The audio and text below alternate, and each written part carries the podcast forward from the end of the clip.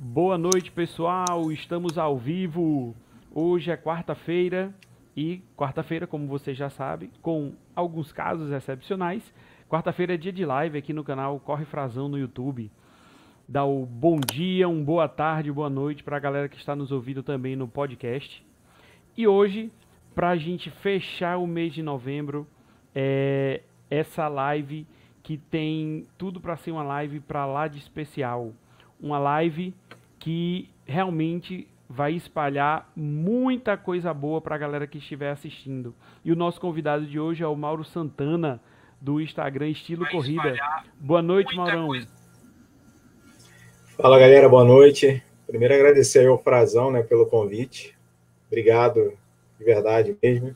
Oportunidade de trocar uma ideia, conversar, falar sobre coisas bem legais. Então, dá uma boa noite para todo mundo aí galera do podcast do canal também. Vamos que vamos, que o bate-papo promete. Beleza. É, agradecer o pessoal que já está aqui presente, o Paulo, que deu boa noite, o Ricardo, Rosângela, minha mãe, sempre se fazendo presente aqui. Gente boa ela. Nunca minha mãe, é, minha mãe, é, então minha mãe é igual a sua. Acho que é a mãe de todo mundo, né? É, boa noite, mãe, tudo bom? E galera, é, aproveitem que vocês já estão por aqui.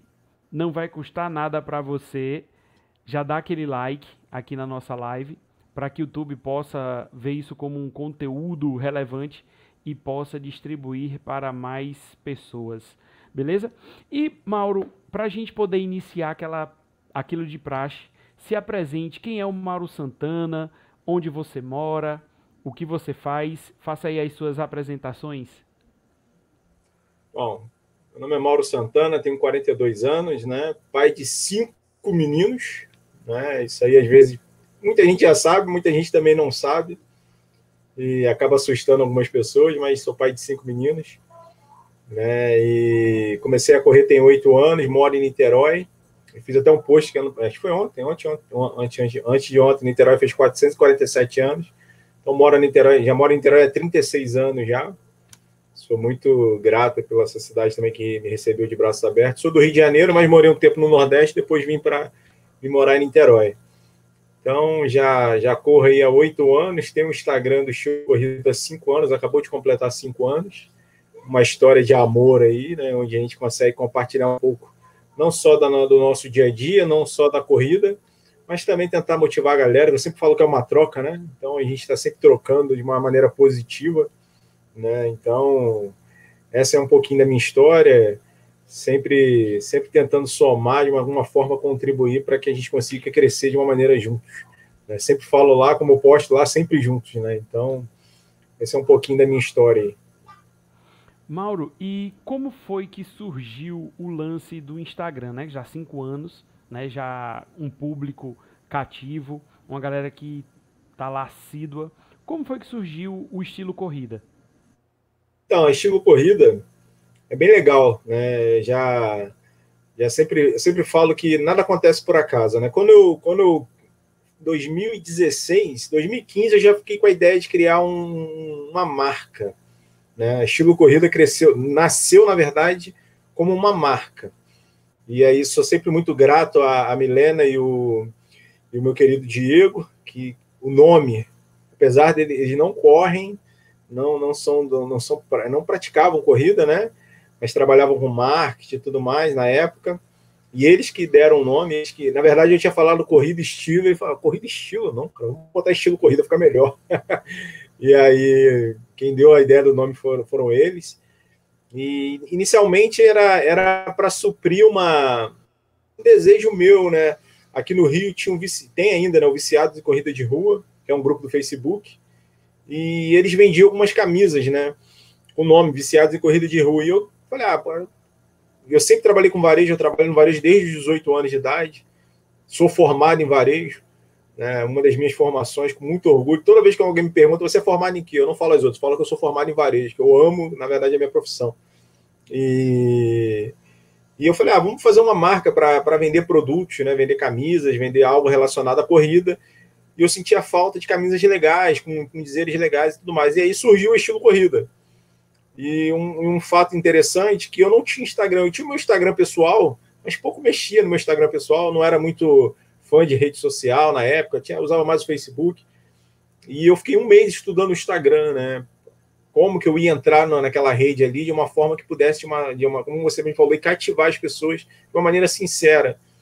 E aí eu fiquei estudando o Instagram, literalmente, durante um mês. Já tive a oportunidade de falar isso lá no, lá no perfil e outros, em outros lugares também. Me, me inspirei em cinco perfis.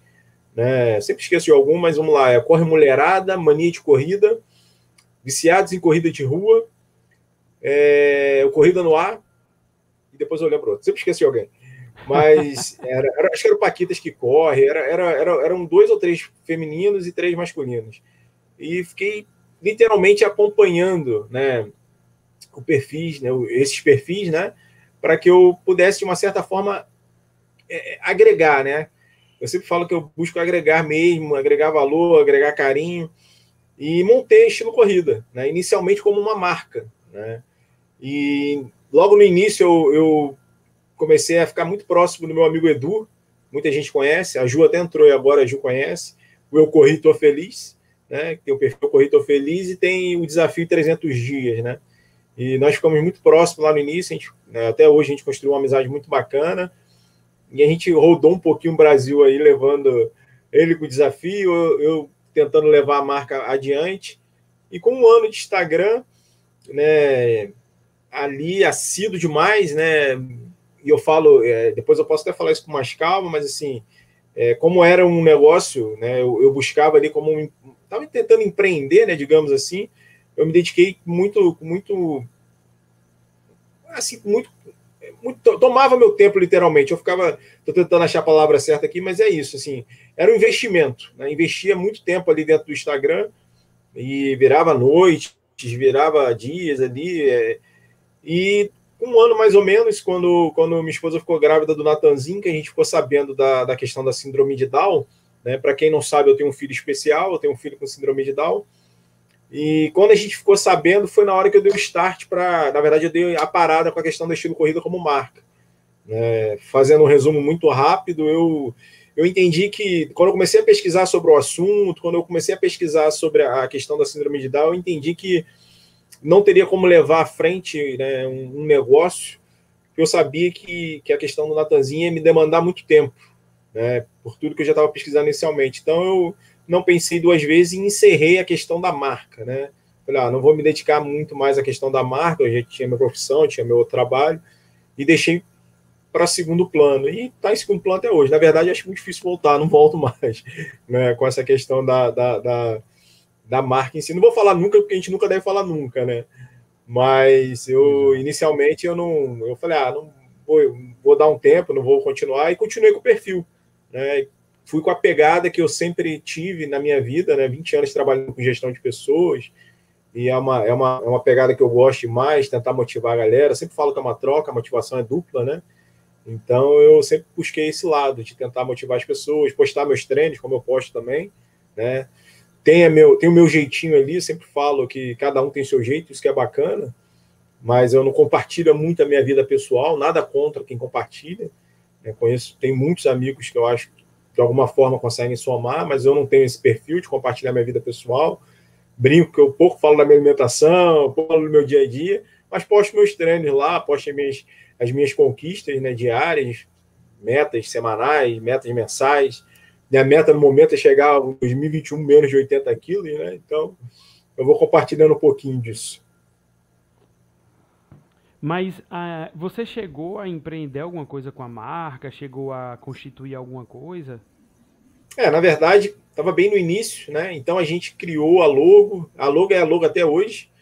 Né? Como curiosidade aí, é, eu só mudei a logo do, do Instagram uma vez, mudar mesmo. Já botei ela rosa, né? Por causa do outubro rosa, algumas vezes e tal, mas assim, mudar a logo mesmo, tirar a foto do perfil e botar a logo, só quando o Keep bateu a maratona abaixo de duas horas.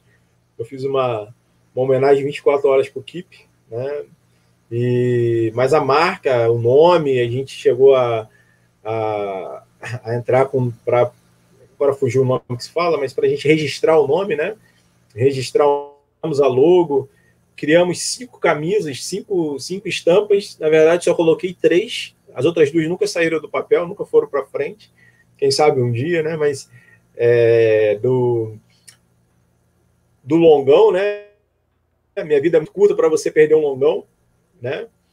E a do Forrest, né? Do, do, do filme do Forrest Gump, e a da, do sapatinho de cristal, né? Então foram três camisas que a gente fez inicialmente, como primeiro e segundo lote, a gente chegou a fazer segundo dois lotes, foi um sucesso, vendeu pra caramba. Depois tem até uma aqui, vou pegar depois para mostrar, ainda tem algumas ainda, minhas, né, que eu uso de maneira pessoal. E, e aí tinha, né, planejamento, caneca, é, outros produtos em si, né, algumas coisas relacionadas até para fazer parceria com outras marcas. Mas aí, logo em seguida, eu falei, ah, eu tava. Eu chegou a fazer algumas feiras, fiz feira no Rio, fiz feira em Minas, fui para São Paulo, levava as camisas, levava os produtos. Mas aí depois eu vi e falei, ah, cara, vai, vai ser uma coisa que vai me tomar muito tempo, né? E eu não só tinha, na verdade, eu tinha. Eu tenho dois filhos mais velhos, né? Que eu falo, brinco, né? Que já estão criados, 23 e 18, né? Então, e só tinha um Nick na época, né? Então já eu falei, ah, agora. Essa idade? É, meu filho tem 23 anos, sou pai babão, falo que é um orgulho, né? Você, fala, você tem um filho de 23 anos, acabou a faculdade, né? sem, sem seguir padrões. A gente sabe também que essa história de padrão é, é meio complexo para você não ficar né, é, se prendendo às coisas. Mas também não vou deixar de falar que é uma conquista para a gente, né? Então, vai ser batalha a vida inteira para o seu filho seguir o caminho. Então, terminou a faculdade, está trabalhando. Eu falo que já está, agora é com ele. e tem o de 18 que está encaminhado, está começando aí para entrar na luta. É. E, Mauro, você é porque começou cedo, porque velho você não é. é. Tem 42 anos, na verdade, né? Pois é. Eu falo que todo mundo gosta de elogio, né? Eu falo toda vez que. Minha barba. Essa barba, eu falo assim, pô, gente, agora eu vou ter os 30. Brincadeira. Na verdade, eu tenho a, a felicidade, né? Eu sempre já falei isso no perfil algumas vezes. Eu perdi meu pai muito cedo, com 53 anos. Meu pai fumava demais e morreu de infarto, né? Então, é, eu nunca fumei, nunca bebi. Meu pai sempre tentou falar para a gente que, né, que, que isso futuramente. Então, eu acaba que eu tive uma vida de muito trabalho, né? Porque comecei a trabalhar cedo, obviamente, por causa das crianças. Outro dia eu estava lembrando disso, falei, pô, gente, estou com 42, 18, já trabalho há 24 anos. eu trabalho há muito tempo, né? Sem parar, né? Então, é, e aí só trabalho mesmo, né? Corrida, né? Então, bebi água a vida inteira, né? Não, nunca fui de beber, nunca. A galera até me zoa, mas cerveja, foi só, só em casos especiais. mas eu tive essa felicidade. Então a gente acaba tentando se conservar, né? É, verdade, faz muito bem. E, Mauro, aproveitar para dar uma boa noite à galera que está aqui chegando ainda, a, Ju, a Juliana, que falou, né, que você gostava de correr, era todo estiloso, todo combinadinho. É. A Cristina, que também está por aqui. Chegou a Renata Borges. É, Renata é... bem-vindos. Renata é uma querida, Renata é uma inspiração, a Ju também, todo mundo é inspiração, mas a Renata, ela, até pela particularidade dela, né, que é uma coisa que eu quero a longo prazo, de provas longas, é uma inspiração para mim, só para deixar esse, esse parêntese. A Renata, que é a nossa amiga lá do Rio Grande do Norte, não é isso? Uma querida, uma querida. É. E Mauro, é, aproveitando, você falou do seu perfil também, é, a gente vê muito, principalmente você que tem muitos e muitos seguidores, como é comum né, nos, é, nos perfis que tem bastante seguidores, é uma coisa muito, muito, muito heterogênea. Às vezes, o que uma pessoa interpreta na postagem outro interpreta de outra maneira. Uma coisa que eu, na minha visão, que é unânime, é que você sempre é, procura ver o copo meio cheio. Você sempre procura falar coisas boas, é, sempre de uma maneira mais sensível possível. E ainda assim, existem aqueles seguidores que criticam né? Que não são críticas construtivas, são críticas pesadas, mandam mensagens no privado, mas não deixam de te seguir. Como é que é. você lida com isso? Principalmente quando o cara vem já dando lá um coice, dando, pulando com os dois pés no peito da gente e manter a serenidade para dar as respostas com muito amor ainda no coração. Cara, isso é, é bacana você falar sobre isso, porque, na verdade, eu, eu trabalhei, né? Eu trabalhei durante 10 anos na Imaginário, né? Não sei se todo mundo conhece a Imaginário. A Imaginário é uma loja de presente a, a nível nacional, né? Uma rede sim, nacional. E a, a Imaginário tem uma particularidade, né? É, 95, 97% do quadro da, da Imaginária são de mulheres. Né? Então, na minha época que eu fiquei lá, eu fui um, um único gerente, um único supervisor. Então, é, é, era uma coisa que não para dentro da empresa. A empresa sempre me respeitou muito. Né? Eu devo muito a Imaginário, foi a minha grande escola. Mas o público em si, né? Era bem engraçado, assim, já já já passei por boas e poucas e boas, né? Juntando a isso, aproveitando para falar que poucas pessoas sabem, mas já falei lá poucas vezes também, isso aí eu não falei muitas vezes, mas dos 14 até os 17 anos, um, ano antes de eu me tornar pai, eu quase virei padre, né? Então eu fiz toda a minha na verdade, eu entrei, eu entrei para o catolicismo, para o catecismo, desde, desde molequinho. Né? A, minha, a, minha, a minha educação foi toda dentro da igreja católica. Então, juntar as duas coisas, na verdade, a experiência que eu tive dentro do varejo, né, de lidar com o público uhum.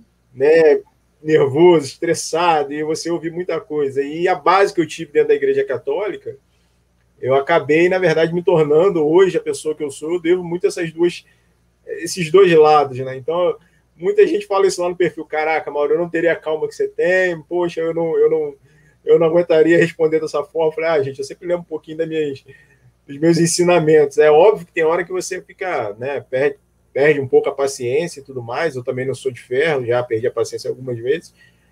Mas ali é, é um espaço, eu sempre falo uma coisa bem interessante. Ali é um espaço que eu, eu até compartilho isso lá no perfil algumas vezes. Um, um rapaz que eu gosto muito, que é o Moscoso e ele fala a última frase, ele faz uns vídeos no YouTube, coloca a posição dele em vários assuntos. Hoje o assunto em moda, óbvio, que é, é, política, né? Mas ele fala sobre tudo, ele não fala só sobre política.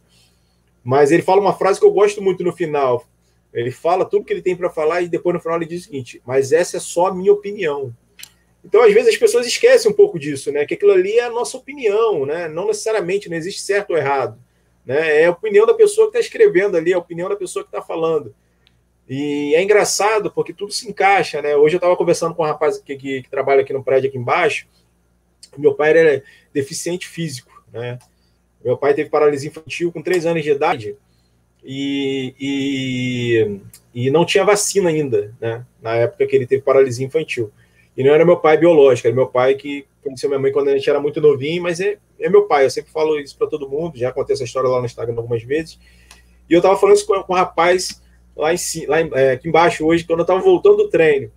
Eu falei, olha, meu pai sempre me ensinou uma coisa, antes da igreja católica, antes da, da, da, do varejo, como meu pai tinha deficiência, como meu pai era deficiente físico, ele tinha uma perna maior que a outra. Então, meu pai, ele, além da questão, o, o cigarro, como eu falei no início, foi, era uma fuga, né?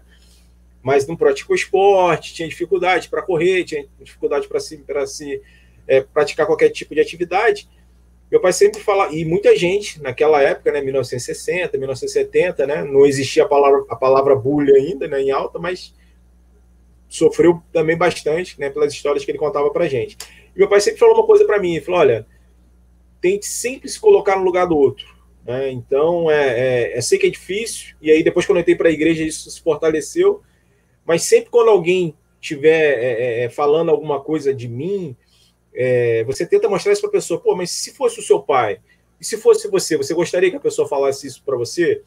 Então, toda vez que eu tenho algum assunto assim bem complexo no Instagram, você fala, cara, você tenta me colocar no lugar da outra pessoa, porque a pessoa pode estar passando por um problema, pode estar estressada, pode estar chateada, falar, ah, cara, e aí eu falar, ah, eu fico na minha, eu respondo às vezes de maneira já cometi alguns erros, né? Você acaba ali, às vezes, no calor da emoção, você responde de uma forma que não era, de repente, a melhor, mas mas vivendo e aprendendo, né? São cinco anos já, agora já tenho mais, mais malícia ali para você levar em consideração. Eu não faço as loucuras como o Joelso faz, né?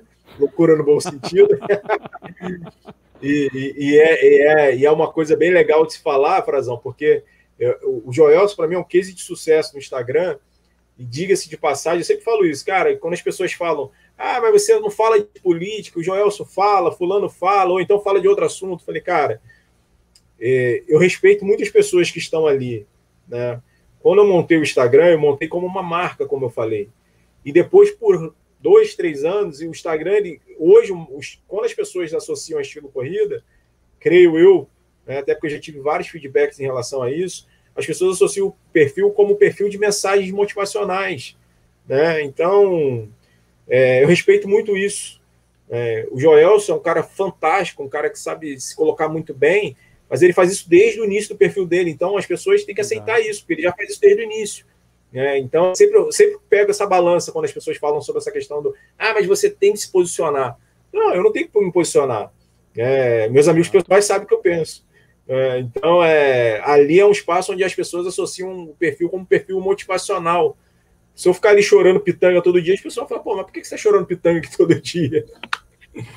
É, é complexo, né, cara? Mas é. E cada pessoa, cada um vai, vai seguir a vertente que acha que é bom para si né? Sim, claro, não, não claro. acha que não está à vontade falando de política, não tem obrigação nenhuma, né? Porque é um digital influência que você vai ter que se posicionar por tudo, por assuntos polêmicos, que você não se sente à vontade, né? Não, eu falo sempre uma coisa, eu falo, olha, o problema não é você se posicionar, né? O problema é você falar sobre aquilo que você sabe do que você está falando, né? Então, é, às vezes você não se sente à vontade, porque, pô, como é que eu vou opinar sobre uma coisa que eu não entendo, né? Ah, mas todo mundo tem que falar. Não, cara, às vezes o cara nunca ouviu falar, aí acaba falando uma besteira, se posiciona, aí é pior, né? É, é, é uma coisa que só tem um efeito contrário, né? Exatamente. E, Mauro, o, no caso, o estilo corrida, quando você viu que não ia conseguir fazer do jeito que você imaginava, como foi que você imaginou é, este perfil tão motivacional que sempre consegue deixar uma mensagem para alguém. De uma maneira ou de outra, você consegue ali na sua postagem, é como se você mirasse alguém assim, pô, você vai bem na moça, vai bem no coração daquela pessoa. Como, como, foi, como foi que você escolheu ir por aquele caminho? Então, bacana se falar isso, porque assim, como eu trabalhei no varejo durante 20 anos, né, e, e na verdade, eu sempre tentei trazer o que eu aprendi no varejo para dentro do estilo corrida. Né? E lá atrás, no início, apesar de ser uma marca, uma das coisas que eu determinei para levar o perfil para frente era que eu ia mesclar.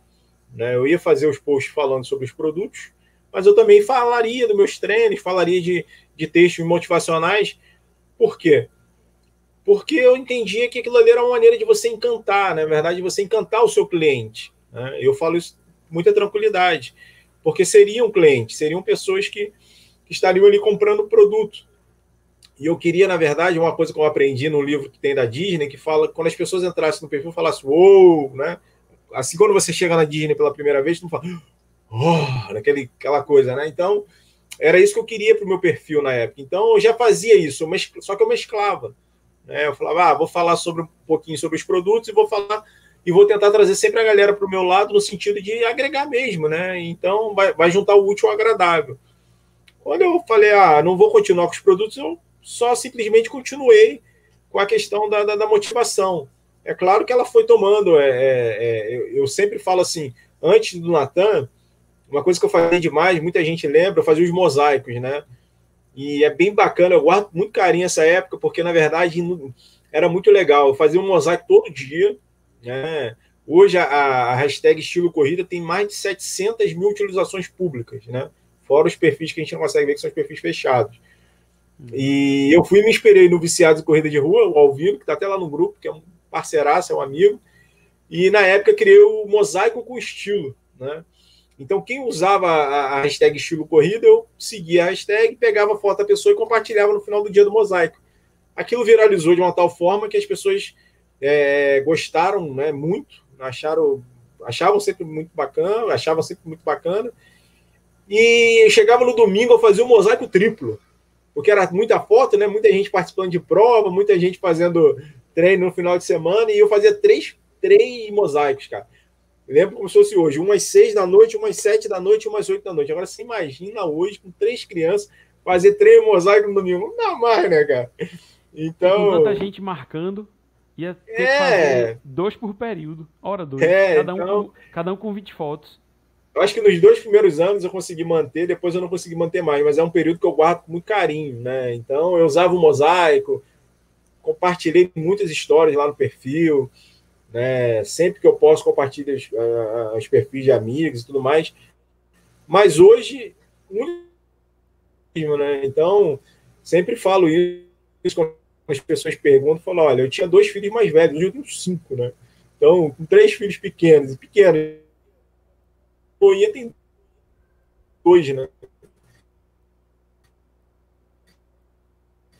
Ah, virou estrela, falei, não.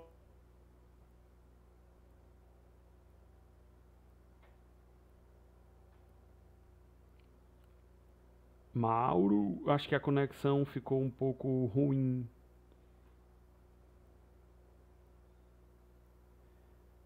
Mauro, vê se ele a conexão dele retoma. Se, caiu. Então, galera, aproveitar enquanto ele tenta retornar aqui, a, a conexão dele caiu. Uma boa noite para a galera que está aqui presente. Cristina, Renata, Juliana, o Paulo, Ricardos, o Henrique, o meu treinador, o Celso Luiz. Boa noite, obrigado por estarem aqui, sejam bem-vindos, né? Pedir para vocês deixarem aqui o like rapidinho.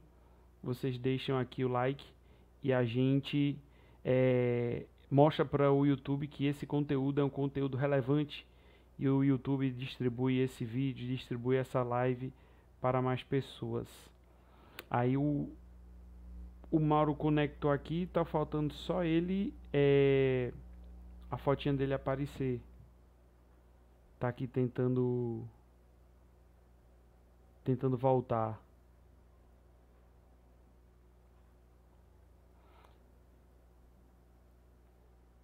No mais, galera, é, vocês sabem que é, nós temos aqui como parceiro da gente a marca 5.1K. Né? A gente acabou de concluir um desafio que teve de um mês aqui da marca.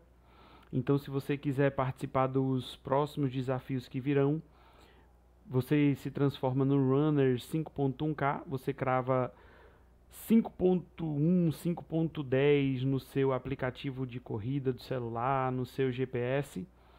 É, marca 5.1K para participar dos próximos desafios, estar com a gente é, somando quilômetros e compartilhando euforia. Pronto, o Mauro aqui conseguiu retornar, botar ele aqui de volta. E aí, Maurão? Cara, eu acho que foi minha internet mesmo, mas eu vou, eu vou, eu botei no 4G aqui. E aí vou, se tiver, vê se o som tá legal aí, O som tá, tá perfeito, tá dando para ouvir vou tirar aqui. Tá no celular, na verdade. Tirei do computador porque aí fica mais fácil. Pra não cair. Peço desculpas. Nada que é isso, a gente tá te ouvindo aqui perfeitamente. Então tá ótimo. Beleza. Aí é, você estava falando sobre que aí caiu de repente. Não, eu estava falando da questão da, da do, do, mosaico, né? Fiz, fazia os mosaicos, né? era uma maneira de eu, eu conseguia, né? Ficar próximo das pessoas. Isso, isso me fazia muito bem na época. Eu guardo muito carinho dessa época, né? Porque era, foi, foi fantástico, assim. Então eu consegui fazer muitas amizades, conheci muita gente através de, da questão dos mosaicos. Então é uma época que eu guardo com muito carinho, de verdade mesmo. E, e aí para mim foi mais foi, foi tranquilo, foi fácil na verdade, porque eu consegui na a questão da, da, da, quando eu parei com a marca em si, eu falei, ah, agora é só tocar a questão do motivacional mesmo e vamos junto. Eu saí e aqui Mauro... da, da, iluminação. Mas tá, não tá dando para te ver bem. E o Mauro Corredor, quando foi que a corrida entrou na vida do Mauro? Então, em 2012, né? Logo após meu pai, meu pai faleceu, eu passei por uma época muito difícil, né? Todo mundo, né? Perde uma pessoa querida, era uma pessoa muito próxima, era um, eu tinha muito carinho pelo meu pai. E eu trabalhava no shopping e eu tinha uma espoleto, fazer propaganda da. Tinha uma espoleto na minha frente, assim, então comia demais, todo dia refrigerante. É, na verdade, não era nem refrigerante, que eu não tomava muito refrigerante, mas era Del Vale de uva. Del Vale de uva com, com massa, né? Então comia demais e comecei a engordar, comecei a engordar. E aí entrei numa depressão braba. E aí comecei a correr no final de 2012. Né? Sempre, sempre que posso também falo. É, é, foi um período muito difícil, onde eu não encontrava muito apoio. Então corri aqui na praia de Caraí, 10 horas da noite, bonezinho, fone de ouvido, às vezes de capuz, né? todo, todo de preto tentando me esconder da galera, né? Então, foi um período muito difícil. Mas eu consegui emagrecer muito rápido, porque eu emagreço rápido, na verdade. Então, desde, desde aquela época lá, se eu tiver focado, obviamente, eu consigo emagrecer rápido. E naquela época eu sequei muito rápido, perdi quase 20 quilos né, naquela época. E, e falo, brinco, eu falo assim: ó, ninguém tem, não, não tinha assessoria, não tinha nada. Né, eu falei: ninguém faz o que eu fiz, né? Aquelas coisas loucas que todo corredor faz. E aí, em fevereiro, fevereiro para março, eu corri uma primeira prova. Eu comecei a correr em novembro de 2012. Fevereiro para março, eu corri uma prova de 9 quilômetros aqui em Niterói. Foi minha primeira prova de corrida de rua. Foi a PIC Unimed, né? A Unimed, que era a empresa de saúde, né? E logo em seguida, eu, um mês depois, eu corri a meia maratona, a última meia maratona da Ponte. Um é, mês depois que começou foi... a correr. É, um mês depois da, da prova dos nove. Tinha umas quatro ah. meses correndo. Certo. E, e, foi engraçado, que eu guardo também com muito carinho, porque foi a última meia maratona da Ponte em Niterói, depois não teve mais, eu nem, nem sonhava que seria a última, foi em 2013. E eu fiz uma hora e 48. E eu falava, caraca, meu, porra, uma hora e 48, eu vou fazer a maratona, porra. Né? Tô bem pra cacete. E até hoje eu nem sei como é que eu fiz aquela porra uma hora e 48. E eu levei três anos para melhorar meu tempo. Né? Eu falei, depois que eu comecei a, correr melhor e tal, que eu fiz 1,47 na ASICS. Mas levei três anos para bater meu tempo. E, e, logo em seguida, em junho daquele ano, que é sempre no feriado de Corpus Christi, né? Eu fiz a maratona, minha primeira maratona do Rio. Muito louco, né? E aí, brinco, tem uma foto aí que vai ficar para eternidade. Eu, celular na mão, celularzinho que eu levei, que eu botei o chip no celular, um celularzinho de teclado pequenininho, eu 5 horas e 45 de prova, eu cruzando a linha de chegada, falando, ligando minha mãe, falando que estava vivo. Minha mãe falou assim: meu filho morreu, né? Seis horas de prova. meu, filho não, meu filho não aparece, né? Então, foi muito bacana. Mas hoje em dia, obviamente, fala, cara, eu não faria de novo isso, né? Não tem como, né? Então, mas foi legal, foi bacana. Assim, foi um início que eu, que eu guardo com muito carinho e depois foi, foi levando. Foi uma daquelas provas que realmente marcou Sim, é. E, não, e ali começava meu amor pela Maratona do Rio, né? É, esse ano quase que eu não fiz. É, foi um ano difícil para todo mundo, não é segredo para ninguém. E eu engordei demais. É, e eu falei, aos 45 do segundo tempo, eu falei, ah, vou fazer, assim, se tiver bem, obviamente, né? Não vou fazer para tempo nem nada, né? Porque foi a maratona virtual, né? Obviamente. Mas é, era uma coisa que eu falei, ah, cara, eu fiz 2013, 2014, 2015, 2016, 2017, 2018, 2019. Eu vou fazer, nem que seja virtual, vou fazer em 2020. Aí acabei fazendo esse ano, então é uma prova que eu guardo com carinho, né? Então, a maratona faz parte da história. Mas tem alguma dessas provas que você ainda não participou, que tinha vontade de participar? Tem alguma assim? Ah, são várias, né, cara? São muito. Na verdade, é, é até engraçado isso, porque quando eu montei o perfil, eu, eu acabava conhecendo as provas que eu não conhecia, né? E ano passado eu, eu acabei realizando o desejo de correr uma prova clássica, né? Que muita gente né, falava que era a volta da Pampulha. E eram sempre as duas provas que eu tinha muita vontade de correr. É, que eu ia correr ano passado, acabei não correndo porque as datas não batiam e ia deixei para esse ano. Porque ano passado eu fiz a da Pampulha e ia fazer a volta da, da, da Garoto, né? A corrida da Garoto lá em, na Espírito Santo. Né? Sempre achei maneiríssima a prova e nunca tinha feito. E eu falei, ah, agora ficou para o ano que vem, ou então numa próxima oportunidade. Mas eram as duas provas que eu tinha vontade de fazer, que era a Pampulha e a, e a prova da Garoto. Mas é, tem as provas clássicas, né? Muita gente me pergunta se eu tenho vontade de fazer a, as maratonas, né? Da, da, as maiores do mundo. Eu falei, cara, não, não tenho. Mas não é nada, nada demais assim. Na verdade, eu acabo migrando para a questão da ultra, então eu, eu, sou mais. Hoje em dia, o Mauro é mais vidrado em prova de ultra, né? Então, quero fazer uma Y da vida, fazer o deserto do Saara, fazer outras provas aí loucas aí. E a gente acaba tendo que escolher. Obviamente, não dá para fazer tudo, né? É verdade. E as majors, eu acho que é, muita gente persegue, né? Mas eu acho que principalmente nesse período que a gente vive, que vai ser uma tendência, eu acho, é das provas é, fora de estrada, as trails, né? Porque vai ter sempre menos pessoas, tem mais é. o contato com a natureza. Eu acho que vai ser um, um grande direcionamento para 2021, até se tem uma posição certa sobre a vacina e o que é que ela imuniza de verdade, né? É, o Sérgio até colocou ontem no perfil dele, até compartilhei lá nos stories lá, que a maratona de São Paulo, que inicialmente ia ser no primeiro semestre, já passou para o segundo semestre. Então, acho que, que na verdade, né? voltar ao normal, normal, normal, normal mesmo. 2021 ainda vai estar tudo se ajeitando, né? Pode Exato. ser que tenha algumas provas aí grandes e tal, mas é, vacina, obviamente, acho que isso aí é um consenso, todo mundo sabe disso. Né? Mas além da vacina, não vai dar para imunizar todo mundo. Então, deve. Não sei qual é o protocolo que as pessoas vão seguir, né? então é meio complexo. É, porque é, até sair realmente uma definição de como tudo funciona, vai ter que prevalecer o bom senso. E isso é, parece que é algo que ainda vai demorar um pouco para a grande maioria das pessoas encararem. Um bom senso, né? O respeito é. ao outro. Não, não, digo nem respeito, mas é ter a alteridade para se colocar no lugar do outro e realmente ver como é que isso influencia na sua vida, né? É, não, certeza. É, por exemplo, teve até prova agora do. Uh, esqueci o nome da prova. Teve uma prova teste agora aqui no Rio, né? No final de semana. E quando as pessoas me perguntam, eu falo assim: olha, cara, eu conheço muita gente de organização. Você acha que eu não torço para esses caras? Torço muito, né? Porque é a profissão dos caras, é o ganha-pão deles. É, a, gente, a gente quer mais é que as pessoas consigam é, obter sucesso, obter, né, conseguir né, voltar a treinar, a, é, fazer o seu trabalho né, com muito carinho, como as pessoas fazem mas a gente fica sempre ali entre a cruz e a espada, né? Por exemplo, eu vi a prova lá, não é uma prova normal, né? Não é igual antigamente, né? Galera, muvuca, todo mundo se abraçando, todo mundo tirando foto, aquela coisa toda. Então vai do gosto, né, de cada um, se as pessoas gostam. Algumas pessoas me chamaram, eu falei, ah, cara, eu tenho um filho especial, então assim, ah, Mauro, mas você está fazendo algumas coisas. Todo mundo relaxou um pouco, e a verdade, a verdade é essa.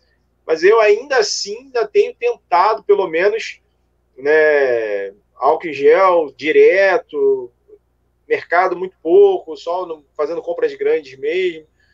Quando sai com a molecada, sai, mas pô, não deixa de ter contato com ninguém.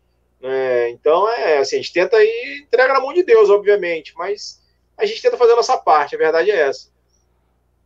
É, aqui no Ceará nós tivemos também, agora neste final de semana, o, uma corrida que foi é, a chamada Beach Run Brasil, que é na praia, né?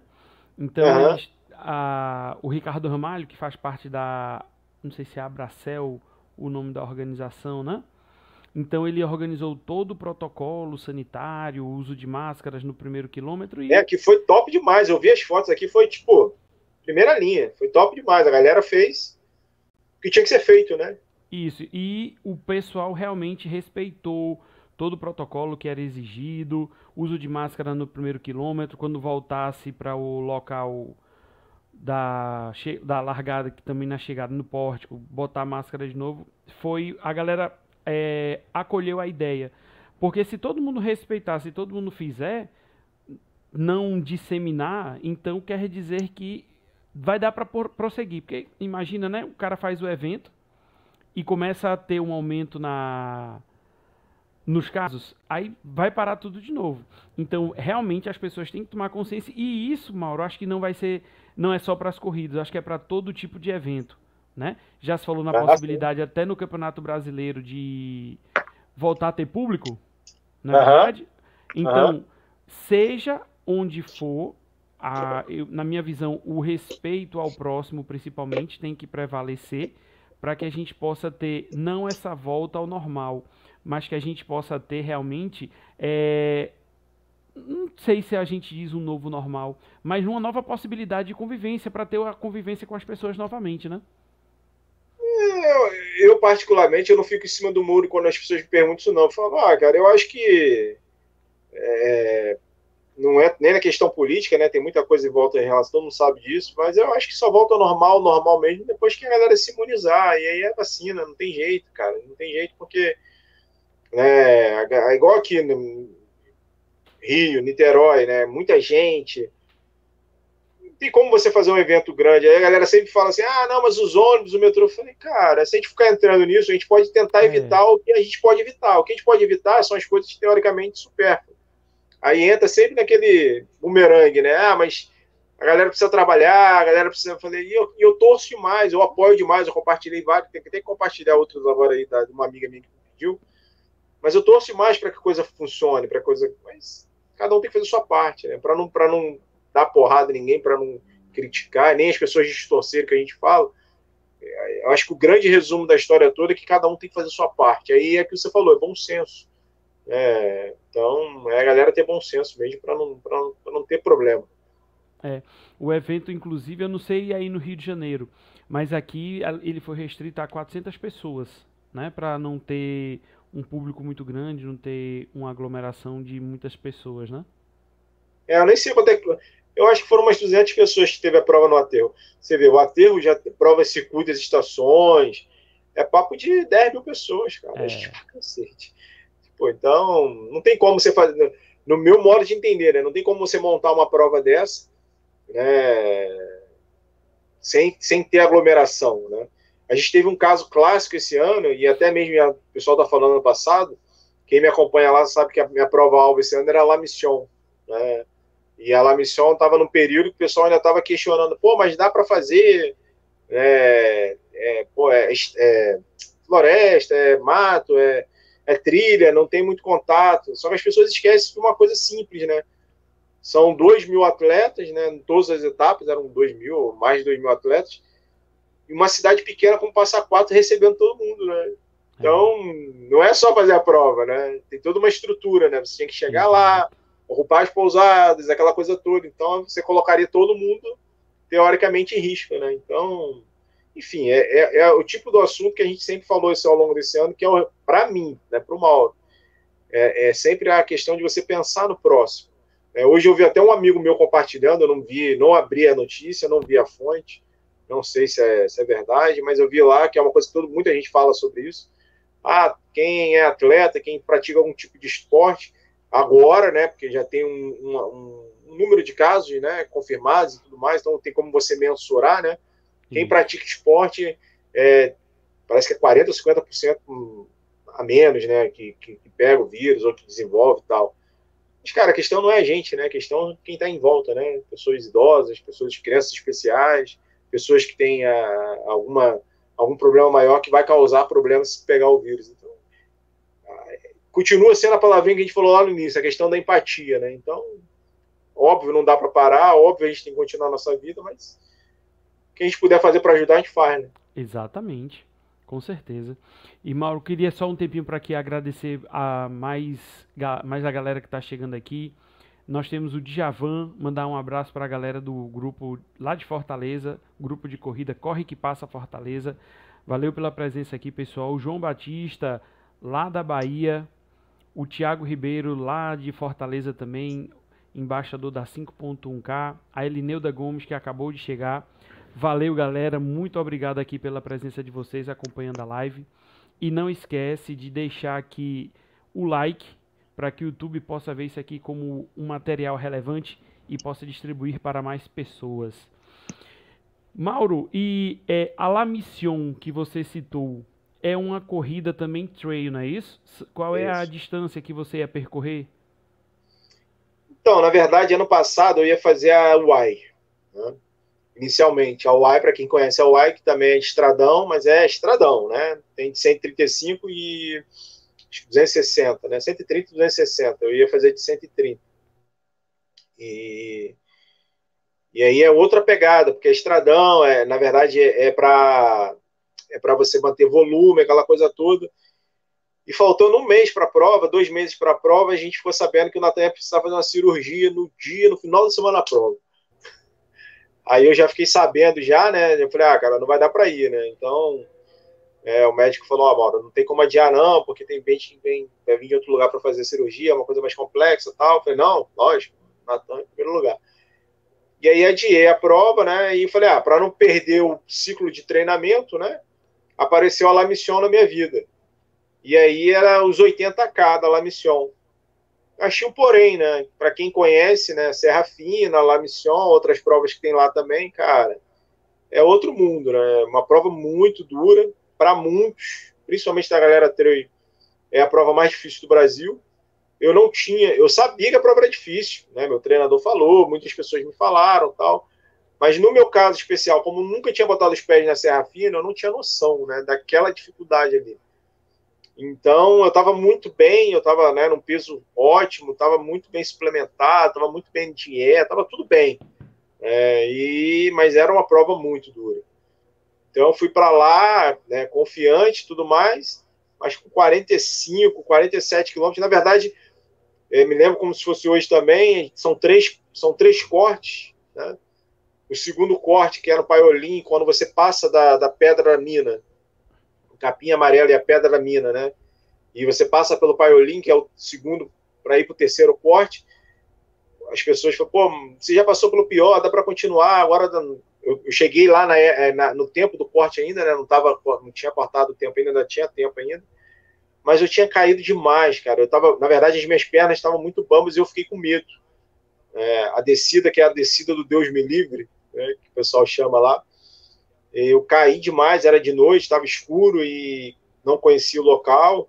E aquilo ali foi me minando, né? Foi me minando, foi me minando. Quando eu cheguei lá, eu fiquei sem confiança, porque ainda tinha ainda o morro, morro do muro, é, morro do muro não, depois eu lembro, pico do muro, alguma coisa assim.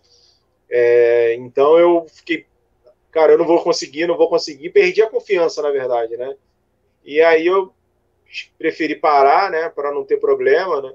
Fiquei com medo de me perder na, na, no meio da escuridão lá sem ajuda, né? Então, eu acabei desistindo da prova. E iria voltar esse ano, né? Seria, seria minha prova-alvo novamente, já com experiência, já com mais bagagem, já tinha rodado outras provas e tal, mas ficou para outra oportunidade também. Beleza. E, Mauro, é, é verdade, eu, é, eu vi alguns comentários, porque você não está na capital, né? Mas é muito próximo. É, bem do lado, um fechamento das, das uhum. As academias for, tiveram as atividades suspensas de novo? Se, se fechou novamente? Sim. Na verdade, a, pelo menos pelo que a gente tem aqui em Niterói, não tem previsão de fechar. Né? Prefeito fez um pronunciamento semana agora, muito burburinho, né? muita coisa. Ele, pelo menos, o que ele disse é que Niterói fez o dever de casa e, e realmente Niterói foi uma das cidades que teve um maior número de restrição. Né? As imagens circularam aí no Brasil todo, praias fechadas, aquela coisa toda tal. Niterói, principalmente nos três, quatro primeiros meses, teve lockdown, fechou tudo, aquela coisa toda. Então ele diz que fez o dever de casa e que os, os números estão controlados. Pelo menos é, é, a informação que a gente tem. Né? Continua com a questão da orientação, álcool em gel, horários é, reduzidos, máscara, aquela coisa toda. É obrigatório o uso de máscara, mas não tem, não tem sinal de lockdown. Teve fechamento das academias de lockdown em São Gonçalo, que é a cidade do lado aqui também, que é um dos centros né, do lado do Rio.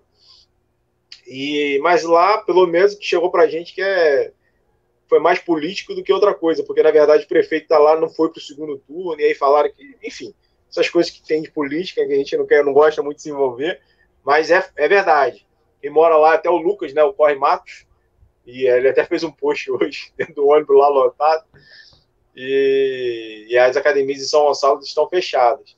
No Rio, até onde eu sei, também estão abertos, assim, não, não, tá, não, tem, não tem previsão de fechamento, até porque no Rio está em segundo turno, né? Então acho que se ele fechar agora é pior. Não sei, né? Termina perdendo o público. É, não sei. Mas, Mas fechou foi do lado, foi São Gonçalo. São Gonçalo, né? E como é que tá o em termos de é, os corredores pela orla, por onde você passa. O pessoal tem respeitado ainda usar máscara? Ou como você se o pessoal relaxou e tá indo do jeito que quer mesmo? Cara, isso é legal você perguntar, porque eu também não fico em cima do muro, não, assim. O que acontece? Eu moro na zona sul de Niterói, né? Então eu moro perto da Praia de Caraí, para quem conhece. Nós estamos em novembro. Novembro, a pandemia começou em março, né? Eu lembro que eu acho que o último treino que eu fiz foi em março, depois de dar uma parada. É, eu cheguei a fazer alguns treinos com quatro. Eu fiquei três meses totalmente parado, três a quatro meses, depois que eu fui voltando aos poucos. Eu ainda continuo fazendo a mesma coisa que eu fiz quando eu voltei. Né? Até as pessoas que me acompanham lá no meu perfil conseguem perceber isso. Eu continuo indo para o lado inverso da cidade, né, que a gente tem, Niterói tem algumas, tem a orla um pouco grande, né? Então eu vou para o lado onde não tem muita gente, que é São Francisco e Charitas. A foto que eu postei hoje, por exemplo, é na praia de Charitas. É, sei lá, se tinha duas ou três pessoas numa, numa distância de 3 quilômetros era muito. É isso mesmo, duas ou três pessoas. E com compensação, você vai por outro lado, que não é muito distante, que é a Praia de Caraí, o calçadão está lotado. Então, eu tenho evitado bastante. Né? Eu até hoje não voltei. Assim, eu fiz um ou dois treinos com a minha equipe, sendo que o treino que eu fiz foi é, é, na trilha, e a outra foi quando eu fiz a prova virtual da, da, da fila, que eu fui com um amigo, né, e a gente é, ele usando máscara.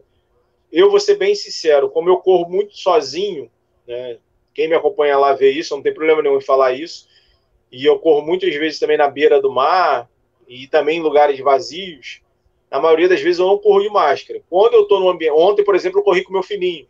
As pessoas até viram. Eu botei nos meus stories lá, meu filho de seis anos. Aí eu fui para outro lado, obviamente, porque para ele é mais difícil, porque eu tenho que passar pela Frost, tenho que passar pelo túnel às vezes. Para ele é mais complexo. Eu moro a 600 metros da praia, então gente, aí sim a gente usa máscara, vai no horário mais tranquilo e tudo mais. Mas, assim, respondendo a sua pergunta na lata, assim, o que eu vejo, eu, Mauro, as pessoas não se cuidam tanto, né, cara? Eu acho que as pessoas têm essa opção, ainda mais aqui, né? É, se você pode correr num lugar mais vazio, procure ir para um lugar mais vazio. Mas a galera não vai, a galera vai para um lugar mais cheio. Então, eu, desde o início, tenho feito isso. Né? 90% dos meus treinos foram sozinhos, estão sendo sozinhos e sempre um lugar mais vazio. Né? Uma hora ou outra, por exemplo, um treino de tiro, por exemplo, nas quartas-feiras, eu já fiz uns dois treinos de tiro, então a gente acaba encontrando uma galera da, da academia, da, da, da, assessoria. Eu acabo indo lá encontrar meu treinador, que é a oportunidade de eu trocar uma ideia com ele, né? mas, mas seguindo os protocolos, aí com máscara, álcool em gel, né? ninguém compartilhando água, todo mundo compartilhando, levando a sua própria garrafinha. É, e é isso, cara. Eu acho que a gente tem que fazer a nossa parte. É, e, tem que, e tem que fazer bem feito, né? Porque se ela começar a relaxar demais, os casos vão terminar aumentando mesmo e nós já tivemos aí muitos e muitos óbitos, né, pelo Covid e o ideal é realmente a prevenção. Eu acho que 2020 foi o ano que a gente aprendeu a ter mais higiene do que qualquer época da nossa vida. Que vai no supermercado, ah, chega, tem que lavar, é. sai de casa, bota a roupa para lavar. Acho que mudou muita coisa, né, no, no nosso cotidiano, no nosso dia a dia. Mauro, e mais uma coisa. 2021, qual é a expectativa? Cara, eu falei, eu, esse ano, por exemplo, eu fiz uma ultra no início do ano, né, que foi às 12 horas aqui de Niterói. Eu fiquei pé da vida, né, que meu joelho deu pau. É, eu fui meio teimoso, né, porque na verdade eu tinha a meta de fazer 100 quilômetros em 12 horas e estava super bem, Passei a primeira maratona para baixo de quatro horas, e aí com cinco, seis horas de prova, meu joelho estalou, enfim, fiquei pé da vida e não parei. E muita gente não criticou, mas falou, ah, cara, tinha que ter parado tal. E eu falei, ah, cara, eu tava. Imagina, né? Na verdade, se passa muita coisa na sua cabeça, né? Eu fiz um ciclo de quatro, cinco meses, emagreci pra caramba, tava fininho, tava, tava super concentrado, tava super treinado, cara. Então, na hora ali a ficha não caía, eu fiquei pé da vida e continuei a prova. Acabei fechando a prova com 85 quilômetros, né? E as últimas seis horas mancando, né? Mas é, é uma meta que eu tenho daqui para frente, né? Fazer provas longas, provas de ultras. É, eu tenho eu tenho isso em mente, né? Ah, eu já faço poucas provas de 5 e de 10, na verdade, né? Então, 2021 para frente aí, vai ver o Mauro fazendo muita trilha, muita ultra, muita prova longa. É, como, como vai ser, eu acho que é o mais fácil de poder realmente participar das competições e é, eu acho que vai ser o objetivo de muita gente, né? Tanto a ultra quanto as provas trail. Então vai ser para para ser realmente o ultra trail, que é, é, ainda um pouco mais complicado, né? É. Não, e agora está dependendo, eu até entrei no site para ver algumas provas, até provas lá de fora tá tudo suspenso, né, cara? Difícil, né? Você fazer a inscrição para alguma prova, escolher uma prova-alvo, se a gente não tem uma certeza, né? Então, é, eu, eu, eu, vou acabar esperando mesmo passar esse ano, né? Janeiro, fevereiro, para a gente ver como é que vai ficar a questão da vacina, se realmente vai sair, se não vai, e a galera se imunizar, porque a gente sabe o que, que vai acontecer. Vai, você vai participar de alguma prova, o pessoal estava pedindo, na verdade, prova. Você vai viajar, o pessoal estava pedindo, na verdade, é, teste de 72 horas, né, para comprovar que você não estava com Covid. O próximo passo, na verdade, vai ser para você participar de algum evento, para você viajar, a galera vai pedir se você está vacinado, né? Então, é o próximo passo aí, né? Pelo menos é o que a gente espera. É. E, Mauro, queria já ir agradecendo aqui a você, a sua presença, né? E suas considerações finais, uma, que mensagem você poderia deixar para essa galera, para este ano que está acabando, para o próximo que está se iniciando? Você que tem esse dom de motivar as pessoas, é, quais, são, quais seriam suas considerações finais, tanto para a live quanto para 2020? A 2020 foi um ano difícil para todo mundo, né, bem complexo. Eu tive a oportunidade de falar sobre isso algumas vezes é, no perfil porque eu, eu tive uma história de vida que me fortaleceu bastante. Quem, quem me acompanha lá sabe, né? A questão do Natanzinho. É, meu filho ficou seis meses numa UTI antes de ir para casa. E a gente está acostumado em, em, períodos normais, digamos assim, você ficar com. Né, ficar dois, três dias numa UTI com um filho doente é complexo. Imagina você ficar seis meses, né? Então eu vi muita coisa no hospital que me fortaleceu não só com meu filho, mas também com outras famílias, e que me ensinou muito. Né? Então, isso foi em 2017, 2018. Então, chegou em 2020, a gente teve um ano muito difícil para todo mundo, porque não foi só a questão da pandemia, né? mexe com tudo, mexe com o lado financeiro, mexe com o seu, com o seu humor, mexe com a questão da, da, da das, dos relacionamentos. Muita gente brinca, mas eu falo que isso nem é para se brincar, porque fala, ah, casamento acabou, isso, aquilo, mas não, é, não são só casamentos, né? São relacionamentos entre familiares, entre amigos, entre pessoas queridas. Então, foi um ano difícil em todos os sentidos. E o recado que eu falo sempre para a galera é que a gente tem que se unir. Parece, parece um clichê, mas é uma coisa muito simples de se fazer, às vezes, quando a gente tenta simplesmente, como eu falei no início da live, se colocar no lugar do próximo. E já aproveitando a oportunidade, lá no início da pandemia, lá no início mesmo, eu fui uma das pessoas que falei, galera, fique em casa, fique em casa. E falei sobre o Natan, falo ainda hoje, né? Falo muito sobre isso ainda hoje. Não com tanta força, mas a gente ainda fala muito sobre isso, como a gente falou agora na live. E uma menina me procurou para falar: Poxa, Mauro, eu sofro de depressão profunda. E isso virou uma, um debate sem fim, porque, ah, mas eu também sofro. Se for assim, todo mundo vai para a rua. E o que eu posso falar, porque muita gente acaba conhecendo amigos em comum de, de hospital, muita gente acabou tirando a vida nesse período, né? E a gente, às vezes, colocar no lugar do próximo faz com que a gente ajude alguém de alguma forma. Então, meu Instagram, eu sempre procuro fazer isso.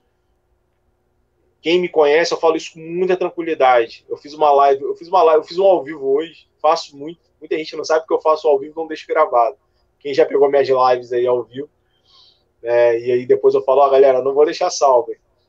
E eu sempre falo uma coisa, na verdade, quando você passa a mensagem, você tem que passar com o coração.